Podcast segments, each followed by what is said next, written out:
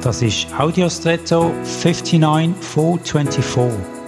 Hallo und schön hast du eingeschaltet.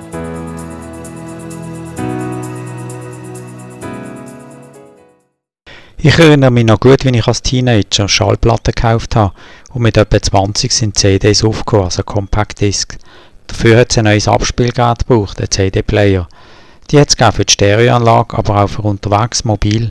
Kein Vergleich in der Größe mit dem heutigen MP3-Player oder mit einem Smartphone, auf dem heute Vielfaches von der Kapazität von der Musik Platz hat im Vergleich zu früher. Man hat also müssen investieren in eigene neue Hardware, in ein Gerät. Und heute, etwa 30 Jahre später, sind die Geräte schon fast Antiquitäten, Sammelstücke. So kann man sich berechtigt fragen, hat sich die Investition gelohnt, wenn das Gerät heute schon nicht mehr aktuell ist und nicht mehr das ist, wo man damit Musik lässt.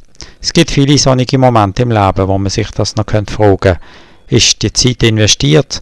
Ist die Investition sinnvoll gewesen? Hat es sich gelohnt? Nicht nur materiell, auch in Beziehungen.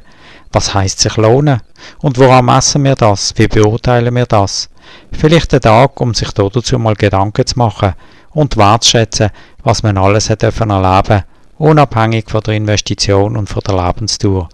Reich hat es uns auf alle Fälle gemacht. Und jetzt wünsche ich dir einen außergewöhnlichen Tag.